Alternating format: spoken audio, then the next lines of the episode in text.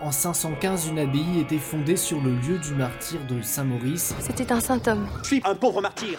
Je suis une victime. Bah, ça peut pas être lui, il est mort. Mon corps est brisé. C'est un saint homme. L'abbaye Saint-Maurice d'Agone M'en sert un peu comme une remise. Je- J'entasse des vieilles choses. Un trésor est caché dedans. Et que dit mon précieux, mon trésor Sainte Science, priez pour nous à l'heure de la mort parfumée des ivrognes.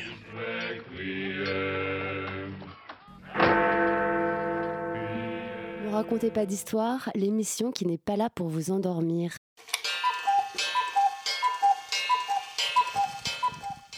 Pierre Lamario, bonjour. Bonjour. Alors nous sommes dans votre bureau de doyen de la faculté des lettres et sciences humaines de l'université de Neuchâtel. Euh, vous revenez d'ailleurs, je crois, euh, d'un petit terrain, d'une petite visite à Berne euh, ce matin avec les étudiants euh, et les étudiantes du, séminaire transversal de l'université.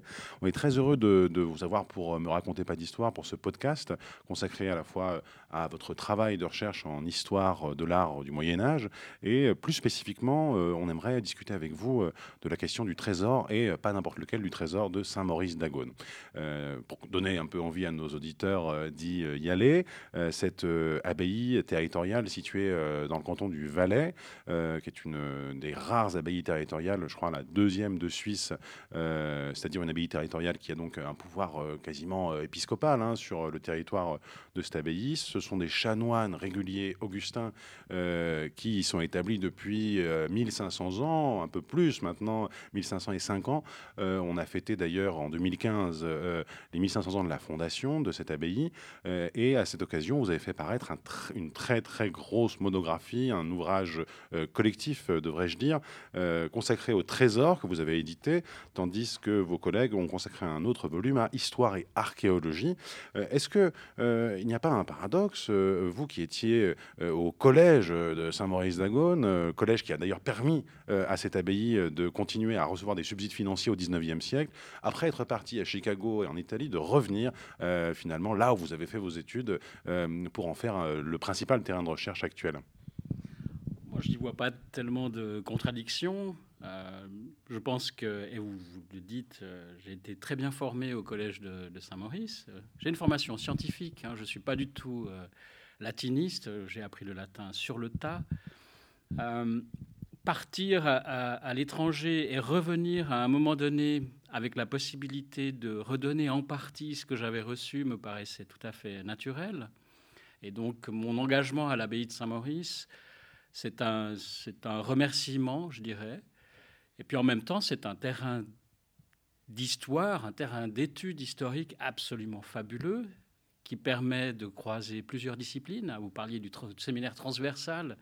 Effectivement, on était à Berne ce matin avec les étudiantes et étudiants du, séminaire transversal. Cette transversalité, on peut la pratiquer en acte, en fait, à, à l'abbaye de Saint-Maurice. Je travaille plus particulièrement avec des conservateurs restaurateurs aujourd'hui, mais j'ai travaillé avec mes collègues et amis historiens, Bernard Andenmatten, Laurent Ripard, avec euh, des archéologues comme Alessandra Antonini. Et c'est ensemble qu'on a fait euh, cette summa, si je puis m'exprimer ainsi, en 2015. Est-ce que vous pouvez, pour nos auditeurs qui ne sont pas forcément familiers euh, de cette abbaye, nous euh, donner euh, quelques grands cadres contextuels Euh, Donc, j'ai dit où ça se trouvait euh, dans le Valais, mais pourquoi, pourquoi elle est importante pour l'histoire de la Suisse et plus généralement pour l'histoire du, monachisme euh, en Occident? On peut attaquer ce problème de, de différentes manières. D'abord, la- l'abbaye de Saint-Maurice euh, d'Agone est située sur un axe routier nord-sud très important. On est à une quinzaine de kilomètres de Martigny, qui est la base en fait du col du Grand Saint-Bernard et qui permet de communiquer avec le, sud, avec Rome. On est sur la Via Francigena, c'est une des étapes de la Via Francigena. Et donc, euh, soit après avoir traversé les Alpes ou juste avant de traverser les Alpes, la, halte à l'abbaye de Saint-Maurice au Moyen Âge est tout à fait, euh, est tout à fait indiquée. Donc euh, c'est un lieu de pèlerinage assez important, en tout cas pour le premier Moyen Âge. Évidemment, après, avec cette question de savoir où est le corps de Maurice, hein, il, y a, deux moments un peu tragiques dans l'histoire de l'abbaye de Saint-Maurice. C'est peut-être le Xe siècle, la fin du Xe siècle, quand le, le saint militaire devient le saint tutélaire de la maison impériale des Ottoniens, donc. À se poser la question s'il y a toujours un Maurice présent à Saint-Maurice.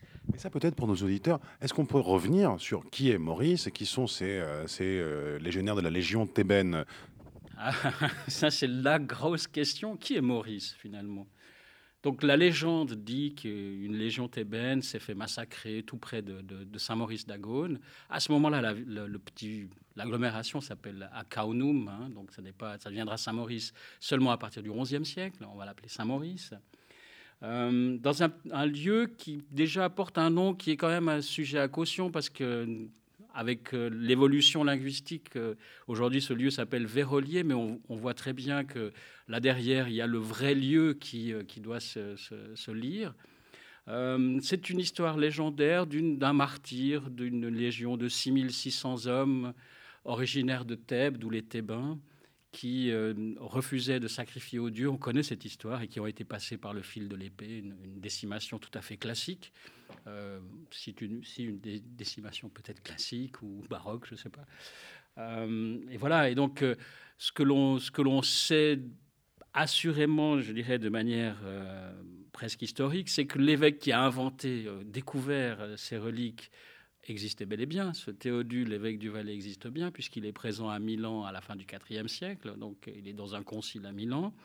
Il est un contemporain d'Ambroise, et Ambroise ayant inventé Gervais et Protet, ayant publicisé en fait cette invention-là, peut-être que ça a donné des idées à notre Théodule qui a trouvé un cimetière ou que sais-je. Et à partir de là, l'histoire, euh, l'histoire commence. Là, la passion de Maurice, c'est un siècle plus tard, c'est pas pas à ce moment-là. Mais euh, alors, on pourrait croire qu'il y, a des aspects légendaires. Et effectivement, il y a des aspects légendaires. Et je pense qu'aujourd'hui encore, on est plutôt partagé par rapport à la, véracité des, faits. D'abord, une légende thébaine, il n'y en a pas. Euh, elle n'est pas comme ça. Et Maurice, euh, noir, ou n'intervient que au XIIIe siècle. Avant, il est tout à fait, dans l'iconographie du moins, il est tout à fait blanc. Euh.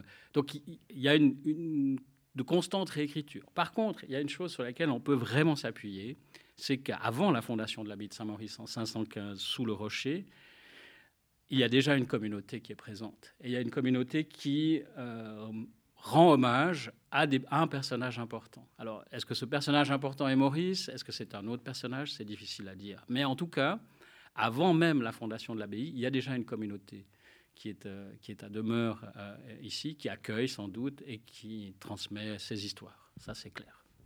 Vous dites également dans, votre petit guide que je n'ai pas cité, hein, euh, Saint-Maurice d'Agone, son abbaye et son euh, trésor, euh, dans la collection des guides d'art et d'histoire de la Suisse, vous dites que c'est un, lieu important de taxation sur la route justement que vous, que vous évoquiez et qu'on a retrouvé des établissements humains et rituels depuis relativement longtemps, avant cette fondation.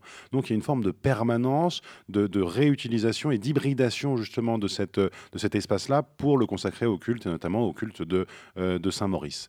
Euh, moi, j'aimerais également que, vous nous parliez, euh, et ça j'ai trouvé ça très intéressant dans, l'article que vous consacrez dans, cette, somme, justement, comme vous le disiez, sur les, constants démembrements du trésor de, Saint-Maurice. C'est-à-dire qu'on donne ceci à tel personnage important, à Charles IV, la Sainte-Lance, et à la fin, enfin, c'est absolument rocambolesque. On, on, va cacher des éléments extrêmement précieux du trésor dans des chars à foin pour éviter que les révolutionnaires ne s'en emparent euh, à la fin du XVIIIe siècle. Est-ce que, vous pouvez revenir sur ces quelques éléments euh, à la fois rocambolesques, mais en même temps tout à fait intéressants pour l'historien?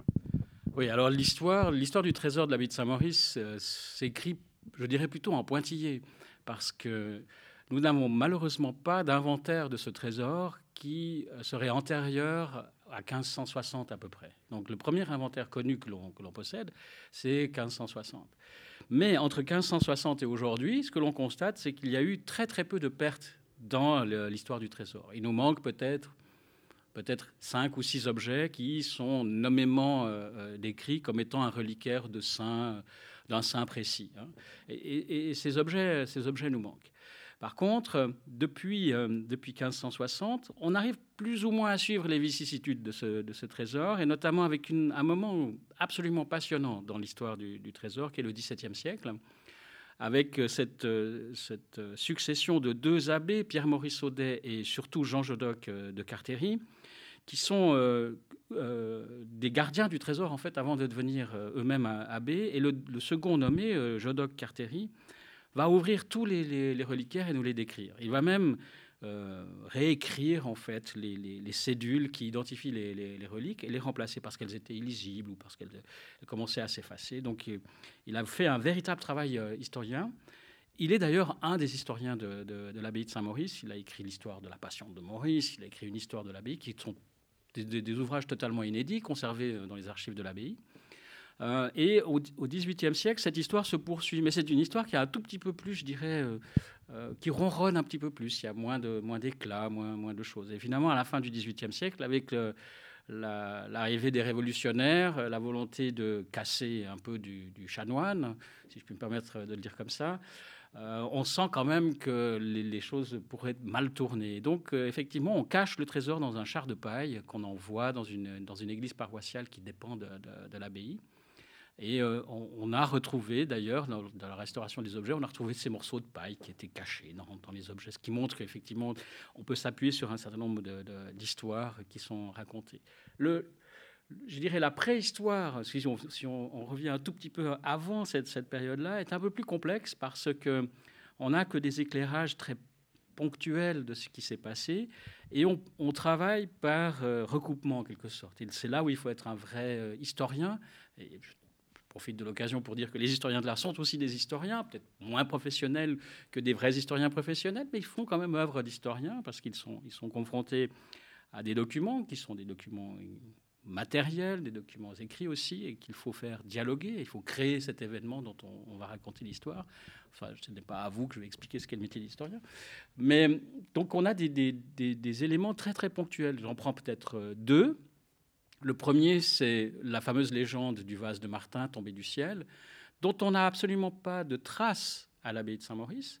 Simplement dans un, texte de Jean-Joloc Cartéry, donc on est au milieu du XVIIe siècle, il nous dit que deux des reliquaires, conservés par ailleurs, ont été euh, donnés par euh, Martin, Saint-Martin de Tours, et que ces, deux récipients euh, lui ont été remis par, par un ange. Mais c'est en fait, cette légende est une légende qui probablement est née au XIIe siècle, hein, dont on a en fait la trace à travers la correspondance de Philippe de Heinsberg et Sigbert de Jean Blou. Donc vous voyez, ça nous fait remonter, euh, qui parle effectivement d'une visite de, moines, parce qu'à ce moment-là, ce sont des moines qui sont à, à l'abbaye de Saint-Maurice. Donc ça veut dire qu'on est avant 1148 qui sont passés euh, à Tours et qui ont montré euh, le couteau de, Saint-Martin avec lequel il avait gratté le sol euh, de Vérolier et donc fait surgir du sang, et le vase que l'ange lui avait donné pour récolter ce, sang.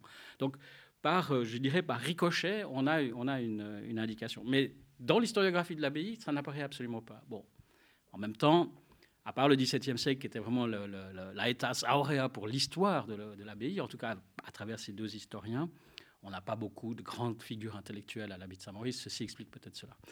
Euh, le deuxième élément, c'est le partage du corps de Maurice à la fin du XVIe siècle, quand le, duc de Savoie exige la moitié du corps, et la population s'oppose à, cela. On séquestre les envoyés du duc de Savoie dans l'Église, mais finalement, ils sont obligés de, donner ce, corps. Donc, il y a eu des, des, pertes, des partages, mais encore une fois, c'est pas l'histoire qui est racontée à Saint-Maurice, c'est une histoire qui est racontée en quelque sorte par la bande, par d'autres. C'est vraiment très, très intéressant de reconstituer tout ça. Dans, votre, dans votre travail euh, d'historien de l'art, euh, d'historien, euh, vous avez également une, une, facette importante qui est celle de la, de la mise en, récit et, de la mise en muséographie de, ce trésor-là. Vous avez participé à l'exposition très importante qui a eu lieu pour les 1500 ans. Est-ce que vous pourriez nous, nous, parler de cet aspect de, de, votre travail, en fait? Ça veut dire quoi pour un historien de l'art, pour un enseignant également, que de donner à voir dans un parcours muséographique euh, ces résultats extrêmement euh, euh, complexes et techniques de la recherche, de la recherche en archéologie, en histoire de l'art, en même temps en histoire des vêtements. Est-ce que vous pourriez nous, en dire deux mots? Bah, Je peux revenir sur le processus, si vous voulez. donc, en tant que conservateur ad intérim bénévole du, trésor abbatial de, Saint-Maurice, j'ai quand même une fonction professorale qui est plus importante que celle-là. Euh, je suis appelé comme spécialiste, en quelque sorte, à me prononcer sur la manière disons d'abord sur le choix, le nombre d'objets qu'on va pouvoir installer dans un nouveau dispositif, prononcer quelques indications sur ce dispositif, essayer de redonner du sens. À Saint-Maurice, c'était complexe pour la raison suivante. Je parlais de l'inventaire de 1560. Nous avons un texte du XVIIe siècle qui nous raconte la préhistoire, si l'on veut, du trésor de l'abbaye de Saint-Maurice, en grande partie totalement inventé, fantasmé par, euh, par son auteur, qui nous permet quand même de comprendre que, en tout cas dans l'esprit du lieu, le trésor a toujours été en relation, soit avec une chapelle, mais en tout cas en relation avec un hôtel. Et, c'est un élément qui est très important parce qu'à Saint-Maurice, il ne s'agit pas d'un musée à proprement parler, mais d'un trésor vivant. Si vous venez le 22 septembre à, Saint-Maurice, vous ne trouverez pas les chasses dans le trésor. Elles sont portées en procession par la confrérie Saint-Candide à travers la ville, comme on peut le voir par exemple dans les processions limousines ou en Belgique. Euh, donc c'est quelque chose de très vivant. Si vous venez pour la fête de la Sainte-Croix, vous ne verrez ou de la, fête, euh, oui, de, la Sainte-Croix, vous ne verrez pas le reliquaire de la vraie croix dans le trésor. Il sera posé sur l'autel. Donc il y a une interaction très très forte entre les objets qui sont conservés à l'abbaye de Saint-Maurice, la vie liturgique qui continue à Saint-Maurice, parce que c'est la plus ancienne euh, abbaye toujours en exercice, hein, depuis 515, il y a toujours eu une communauté de, moines puis de chanoines. Euh, le, trésor est véritablement vivant. Donc il fallait conserver en fait ce lien avec l'autel. Dans le dispositif qui a été remplacé en 2014-2015, plutôt 2014 parce que ça a ouvert en septembre 2014, dans ce dispositif-là, le dispositif pardon, qui, qui, euh, qui précédait celui-là, vous aviez en fait une construction très savante et en même temps assez, je dirais, euh, assez riche symboliquement, qui avait été proposée par l'architecte Claude Jacotet, en 1948, pour être très précis. C'est-à-dire qu'il avait créé une salle du trésor dans la continuité de l'église d'hiver de l'abbaye, parce qu'on ne, pouvait pas chauffer euh, complètement l'abbatiale à ce moment-là. Donc, pendant l'hiver, la communauté se réunissait dans une toute petite chapelle, qui s'appelle la chapelle des martyrs, qui était terminée donc à une extrémité par un hôtel, et au-dessus de cet hôtel, il y avait ce qu'on peut appeler un agioscope, une fenêtre qui ouvrait dans la, salle du trésor. Et il avait imaginé un dispositif de socles sur lesquels étaient posées les trois grandes chasses qui composent le trésor, plus un ensemble de vitrines de style romano-gothique, comme il l'appelait lui-même, euh, mettant en œuvre les trois couleurs médiévales, comme il, les pensait, c'est-à-dire le bleu, le rouge et l'or. Hein, donc c'est quelque chose d'assez baroque, somme toute, euh, dans l'esprit, enfin, ce qu'il avait créé.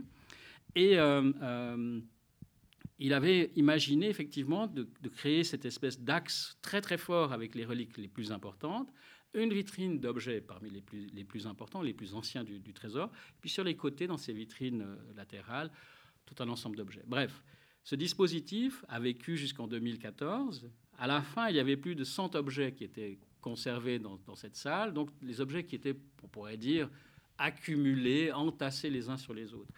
La création du nouveau trésor a permis de multiplier la surface par 6 à peu près, puis on a divisé, euh, pour la même occasion, le nombre d'objets par 2. Donc on a à peu près une cinquantaine d'objets qui sont présentés dans 6 fois plus d'espace, ce qui permet de tourner autour des objets. Mais en faisant ça, on a détruit en fait le lien organique entre le trésor et l'hôtel. Donc il a fallu, euh, et c'est là où j'interviens comme spécialiste, il a fallu redonner du sens à ce déploiement en fait du trésor.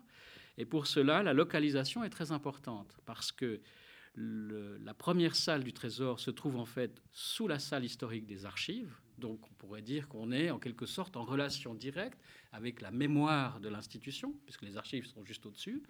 Et puis le trésor se déploie sur les salles adjacentes, qui sont toutes liées, ce sont des caves voûtées, hein, qui sont toutes liées, qui se trouvent exactement sous la salle capitulaire, qui est en quelque sorte euh, la salle dans laquelle s'exerce au fond une mémoire active de la communauté, puisque c'est là où on prend les décisions, on se réunit régulièrement. D'ailleurs, il y aura bientôt un chapitre général. Euh, donc on perdait le lien avec euh, l'hôtel, mais on regagnait en fait, on recréait un lien symbolique avec l'institution en tant que telle. Et pour marquer la raison, je dirais, fondatrice du trésor, c'est-à-dire la raison fondatrice des reliques conservées dans les reliquaires du trésor, on a utilisé les reliquaires les plus anciens, qu'on a mis dans des vitrines seules, des vitrines colonnes, qui sont posés dans l'entrecolonnement de la salle et qui fonctionnent en quelque sorte comme des piliers sur lesquels toute la structure de l'abbaye reposerait. Donc, il a fallu convaincre la communauté que c'était euh, une manière aussi de redonner ce côté, cette, je dirais, cette relation symbolique du trésor et de l'institution de cette manière-là, et que la perte de la, de la liaison, en quelque sorte, avec l'hôtel n'était pas si dramatique que cela. Donc aujourd'hui, on est maintenant, on a, on a la salle du trésor qui se visite un peu comme un musée, vous, euh, avez tout à fait raison de, le dire comme ça. Et puis on a une chapelle pour l'adoration des reliques qui se trouve dans la basilique où les, fidèles peuvent se, recueillir. Il n'y a pas de, je dirais, de cérémonie liturgique particulière dans le trésor lui-même.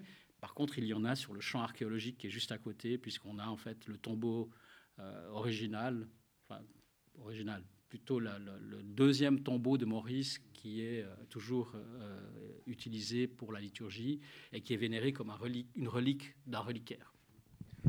on, le voit, euh, et c'est très intéressant ce que vous dites sur la, vivacité de cette histoire qui continue, puisque l'abbaye est toujours en activité, avec une communauté très présente.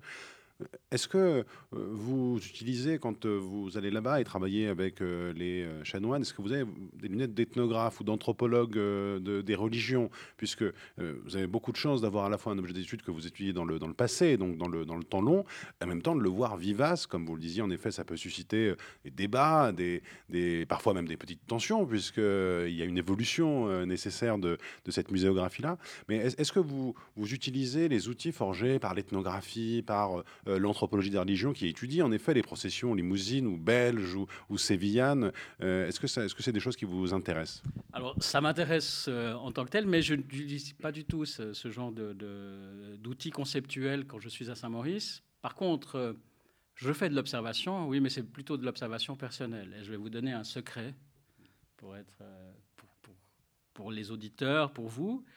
je vais vous parler de la confrérie Saint-Candide. Je fais partie de cette confrérie Saint-Candide.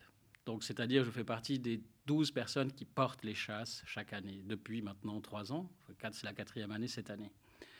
Je l'ai fait pas par dévotion, je ne l'ai pas fait par vocation, mais je l'ai fait par intérêt ethnographique précisément. C'est-à-dire de pouvoir être aux premières loges, en fait, de participer de manière récurrente, bien sûr, parce que c'est chaque année quand même, mais de, pouvoir participer à, cette, euh, à ces processions pour comprendre, au fond, Qu'est-ce que l'on peut ressentir, d'une part?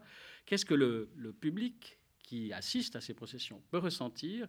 Et qu'est-ce que cela implique, au fond, d'être pris dans un, une activité qui est en fait une activité sociale, qui a, qui a pour but de souder une communauté autour d'un super-héros, d'une certaine manière? C'est un peu ça. Donc, ça m'intéresse beaucoup, ceci m'intéresse beaucoup. Maintenant, je fais aussi ce qu'on pourrait appeler, mais à, mon échelle, hein, de l'ethnographie participante, quand je suis à l'abbaye de Saint-Maurice, c'est qu'il faut, négocier, euh, euh, je ne sais pas, un aspect budgétaire ou une question d'ordre scientifique, pour se rendre compte qu'on est dans une institution qui, je pense, et je le dis sans méchanceté, vit encore un peu dans l'Ancien Régime.